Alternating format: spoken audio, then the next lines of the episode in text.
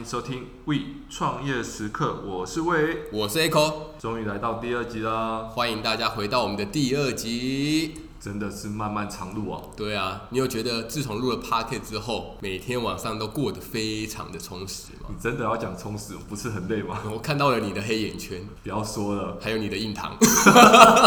那我是不是要去拜拜印堂？不用了，开玩笑的。其实你大家看到我们的音频，虽然说只有短短的二三十分钟，但我们前置的准备时间其实相当久的啦。对啊，我们要一起讨论主题、写稿、录音、剪辑，还有最后的成果。我不想讲到成果啊。对啊，因为有时候听一听，会觉得啊，好像没有讲好，就有想重录的冲动。你真的很想重录吗？不要，别搞我啊，大哥，我不太想。因为等于说所有的流程都要再跑一次啦。对啊，真的好累哦。除了这一点之外，我们还想跟大家分享有关于声音这件事情。因为其实你讲话自己所听到的声音，跟你在录音中所听到你自己的声音，根本就是两码子事，完全不一样，完全不一样。我第一次听到自己的声音的时候，我就觉得哇。灰熊害羞呢？你确定是害羞？不然呢？不是羞耻？哦，想找一个洞就对了。对啊，对啊，其实没有啦，其实应该是说我们只是还不习惯，对，听到自己的声音。其实你只要多听几遍，其实觉得嗯还蛮美的。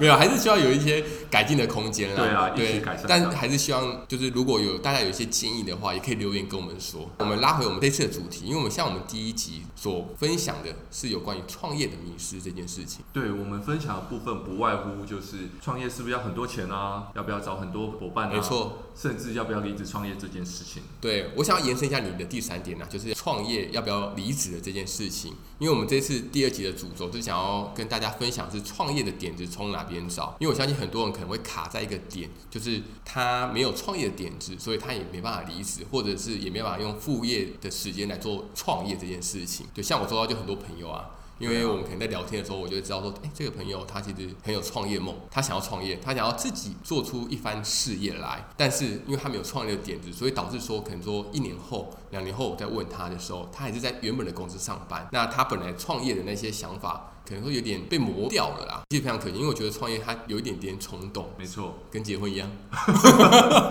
真的吗我？我不知道啊，没有经验，所以这种状况，我就会觉得我们想要透过可能说有一些思考的方向，哎，我想要创业，但是我没有创业点子的时候，我们可以从哪些切入点来做一个切入，然后分享给各位听众。对，我们这边就是想要举两个方向啊。第一个方向的话，就是如果我们真的想创业，但我们没有点子的时候，我们就可以从自己个人的经历，可能说你以前的生活经验，或者说你的能力、你的专长来做一个思考。第二个就是在生活当中，你有遭遇到哪一些问题，然后你可能有去 Google，但这些问题还没有被解决的时候，你可能就可以去做一个思考。这边可以举一个例子啊，就像我们之前，我们那时候决定做这个频道的时候，因为我们都是新手。素人起家，素人好像会想到别的，对啊，我们都是素人起家，所以像我们的麦克风啊，或者是回音器，或者是耳机，其实我们都不是专业的，我们就用很土法炼钢的方式嘛，要么就是去找一些实体店家，要么就是 Google 看有些人推荐哪一些东西。你还记得那时候我们不是还去西门町？对，呃，摄影街。对，摄影街，然后去找一些店家，可能跟他们询问。那时候我们就觉得说，为什么没有一间公司？可以解决我们准备的前置作业，或者一个顾问公司可以让我们来询问这些问题。对，毕竟那时候我们真的花了不少时间。对，因为其实从我们开始准备到真正录音，因为前面是我们前置的时间，其实大概准备一个月左右吧。其实如果我们可以缩短这些时间，我们就可以多录两三集嘞。我们这时候可能很早就上线了。没，可能说我们现在不是在讲第二集，可能在讲第四集或第五集了。对啊。对，所以会花掉你的一些时间呢、啊。那其实这个就可以当大家去参考一个方向。说到这部分呢、啊，我也想要分享我自身的经历。前阵子就去菲律宾工作，嗯，可是我一直很想拿到一个硕士学位，所以我刚好就去菲律宾念硕士了。可是因为菲律宾硕士是一个很冷门的地区，对，可以理解啊，因为现在可能很多都是以美国、加拿大甚至是澳洲那些代办公司可能比较多一点。所以我后来去找台北市的一些代办公司啊，然后问说有没有菲律宾的代办硕士，有些顾问还直接跟我说没有，直接没有。那你后来怎么找？我只能土法炼钢哦，所以你会就直接去当地吗？还是一开始我会打 Skype 的国际电话，然后去问一些内容啊，然后问一些申请流程。对，所以前前后后花了两三个月。哇，其实他花的时间非常长哎。对啊，对啊，这边我可以举我自己的例子，因为之前有去菲律宾念语言学校，对，四个月左右。其实，在台湾去菲律宾念语言学校是非常盛行的，超热门，超热门。你去 Google 搜索，你打菲律宾语言学校，一堆代办会跳出来，其实它非常方便。每一间语言学校它配合的代办其实是不同的，所以只要我先搜索个两三家，或者是朋友推荐两三家，我就直接去找代办。其实你要比价跟比服务，这两个差不多就离不了太远。所以我觉得你你讲的例子是非常好的，因为没有人在做菲律宾大学这个东西，它是比较偏冷门一点的东西。那这些东西其实也是从你自己个人的经验，因为你想要去菲律宾工作，同时你也想要在菲律宾再用额外时间再做一点进修，未来你可以用这些方向去做一个思考。所以像我们讨论的两个内容，就是我们的痛点嘛。对，就是我们的痛点，或者是你的个人生活经验。因为像我，我可能就不会知道，原来在台湾那么难找到菲律宾大学啊，或者是研究所的代办这件事情啊，因为它就是非常特殊的一种需求。所以我这边也可以推荐大家，如果你现在有纸跟笔，然后你也想创业的话，你可以找一个安静一点的地方，然后你去写出三项你在生活当中遇到你觉得应该有人解决，但是没有解决的问题，或者你去写出三项你个人非常特殊的经验，可能说像你我在菲律宾工作过，那你肯定就是了解当地的一个风土民情嘛。那或者是说你知道说像我们台湾人去到了菲律宾之后，可能会遭遇到什么样的问题，那你就可以把它写下来，这些未来可能都可以变成你的创业的题目。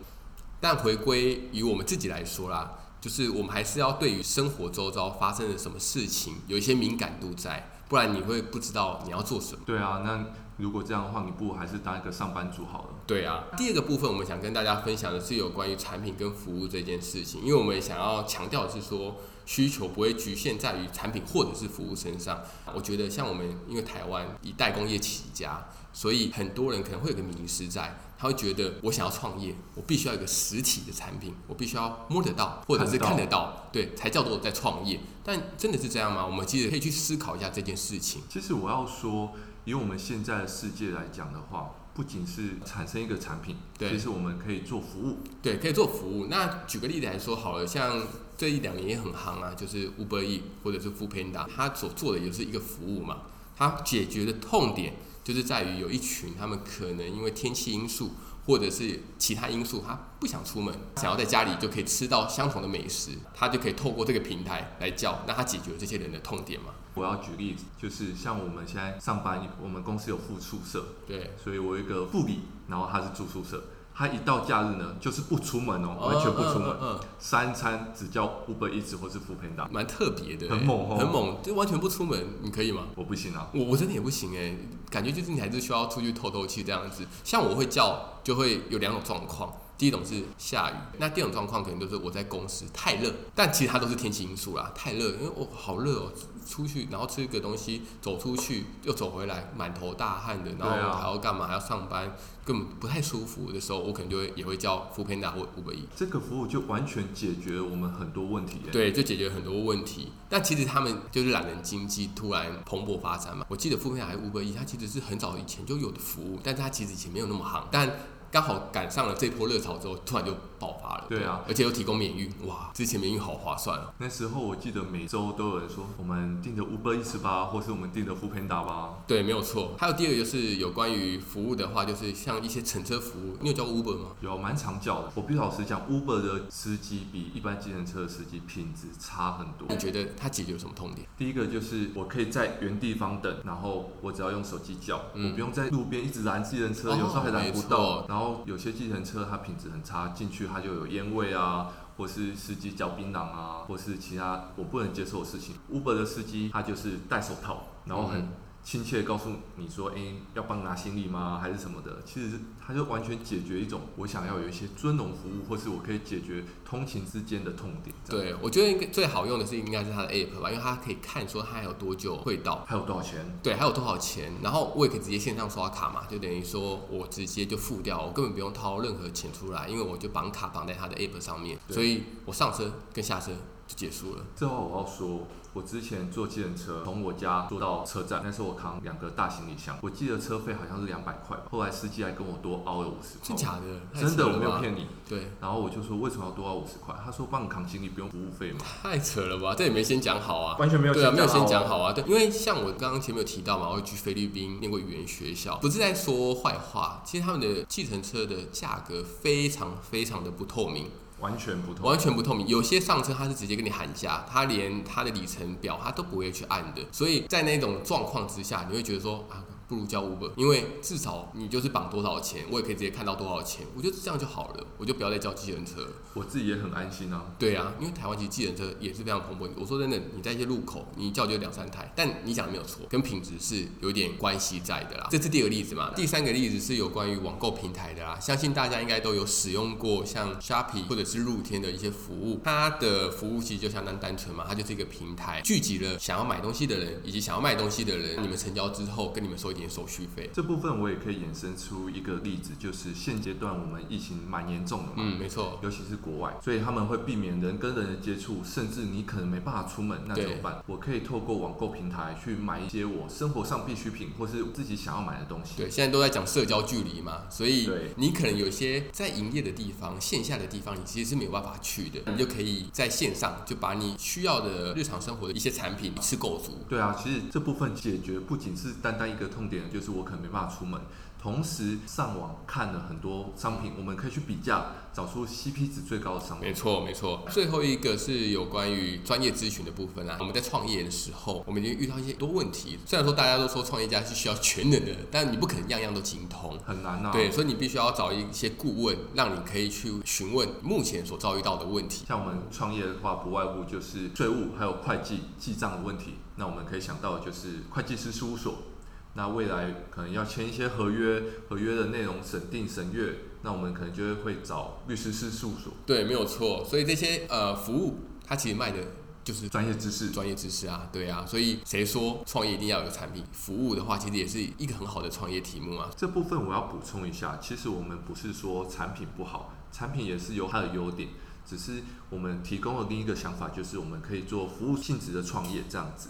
然后第三个部分是想要跟大家分享有关于评估这件事情，因为像我们刚刚前面有提到点子怎么想嘛，所以如果当我们知道了我们想要做什么的时候，势必就要有个评估的基准来知道说这个东西到底值不值得做，或者是怎么做。第一个部分我们想跟大家讲的就是，我相信之前如果你有上过一些商业课程的话，都会听过一个叫 SWOT 分析这个东西。简单来说，当我有一个产品。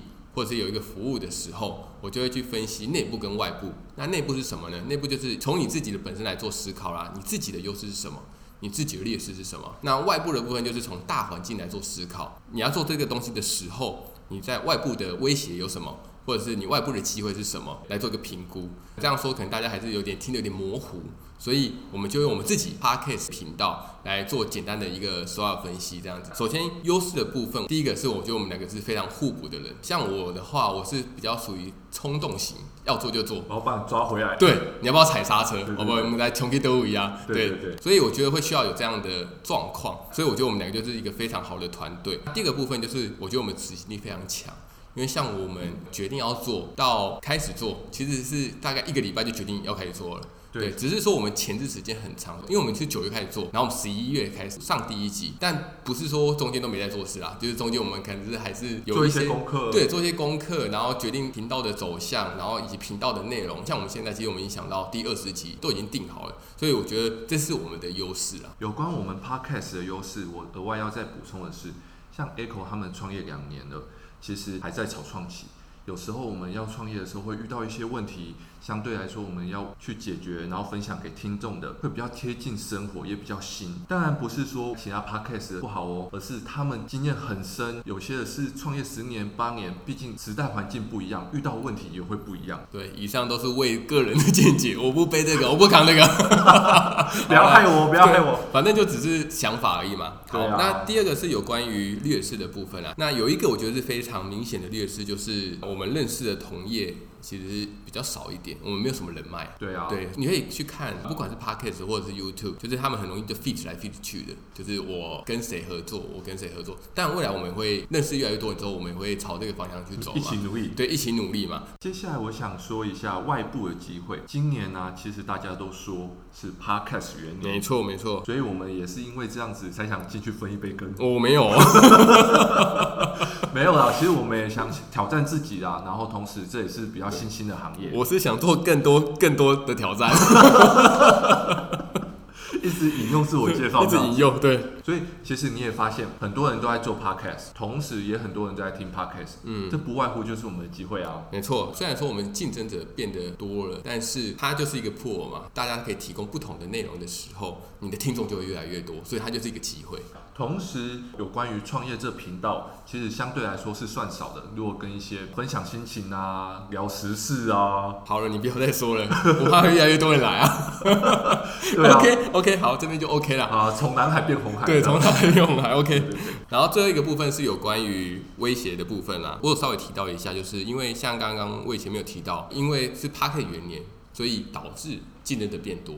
只是说竞争变多这件事情，到底放在机会或者是威胁，我觉得是见仁见智嘛。因为我刚刚前面其实把它导向成它是一个机会，因为当大家选择变多的时候，我就会有更多人来听。但竞争强度越来越强是没有错的，主要是因为我们的内容要越做越好。因为当很多人在做我们同样内容的时候，可能说未来也是有人他想要跨足，说他想做 podcast，他也想要走创业，那他们的内容比我们好的时候，大家可能就会去听他们的，所以导致说我们要激励我们自己。做更好的内容出来。另外，我要再补充外部的威胁，其实就是 Podcast 它的后台资讯其实不像 YouTube 这么明确，好让我们去分析。我们可以去比较 YouTube，它可以知道有多少人来听，然后听了多久，然后什么人、什么国籍，其实都可以让我们很明确的勾勒出我的听众到底是谁。会轮廓。没错。反过来，Podcast 因为资讯太少了，所以有点像瞎子摸象。如果我们未来要精进，嗯，对，要精进。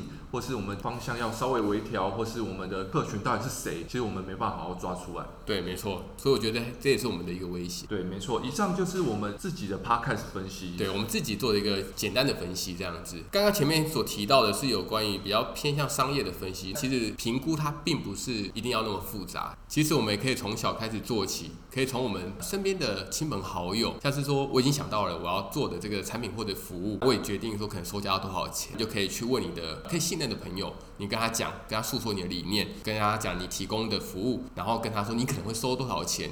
我相信他们都会很愿意给你一些真实的回馈。我可以分享一个前公司的案例。前公司？对。OK OK。不要挖洞跟我讲。Okay, 好好好。我前公司经理的朋友，然后要做一个蛋糕。那段时间我一直吃到很多蛋糕，很多哦，因为他他想创业啊，他想哦，他想创业，所以他可能做一些试吃品。对。那你会给他真实的回馈吗？其实我会不太愿意给真实的回馈啊。不是说你吃免钱的啊？我知道了，这是不是很多人常在说的？吃人嘴软，拿人手短，好像是这样讲哦。哦，所以你不敢跟他有真实的回馈？其实会怕啦。我虽然吃了很多，那有些可能不一定这么好吃，那我可能会说还不错。对，我知道了啦。应该是说，刚刚我前面讲的，我再修正一下。你要找的，这就是非常亲近的好朋友，愿意跟你说真话。因为你刚刚讲的是你经理的朋友，所以你们的关系不是那么紧密。所以，当你拿到一个免费的东西，他想要请你给他回馈的时候，你可能会觉得说，不要讲太真的，或者是太实在的话，可能会打击到他的自信心，所以你就不会讲那么真实的东西出来。总归一句，如果你已经有好的产品跟服务，然后同时要请教一些你的朋友或亲戚的时候，切记一定一定要找出那些愿意给你真实回馈的人，不然就会像我一样，给出一个很表面的回应。对啊，因为你跟他不熟啦，所以你也不好意思说真话。这是真的。对，那还有一个重点，其实就是因为我们是接收建议的那一个人嘛，所以你自己心态也要调整好。就是你不可以太玻璃心，对，太玻璃心，你什么事情都不用做，对，你什么东西都不用做，因为你会有一个很负面的思考，说他是不是针对你，或者是怎么样子。其实这样的想法是不好的啦。对，因为如果他讲的建议是非常中肯的话，其实我们还是需要听下去。举个例来说好了，因为像我对于之前我可能没有录音的经验，所以我在讲话的语速或者是咬字上面，其实它是没有那么好的。所以怎么办？有人给我这个建议之后，其实我就是做调整啊，所以就是慢慢的改，因为这也没有办法一朝一夕就马上就完成了嘛，所以就是慢慢的改它。所以人家给你建议，我觉得就是要心存感谢啦。最后一个部分就是想跟大家讲一下，就是很多人啊，像我们前面有提到。就是点子怎么来嘛？那你已经有了这个点子的之后，很多人他心里都会有一个想法，就是说，诶，那我做的这个决定，或者我这个产品，或者这个服务，到底是不是好的？会有点点没有信心啊。但是我觉得千万不要这样想，因为你既然会这么做，代表你对你的产品。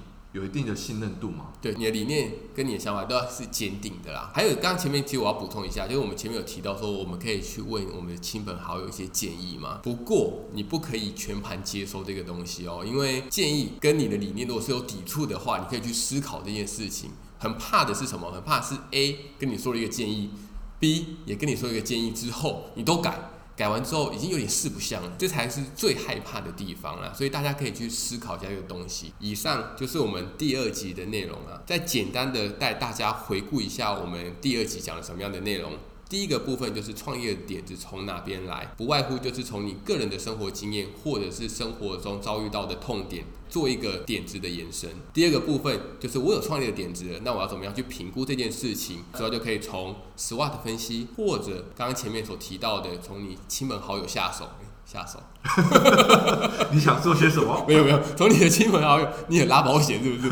就是给一些真实的回馈啊，这两个部分大家可以去做一些想法上的延伸。然后，如果你们有任何的想法，也都欢迎可以到我们的 Facebook 或者 IG 去私讯我们。好，以上就是我们第二集的内容啦。谢谢大家，谢谢大家，拜拜。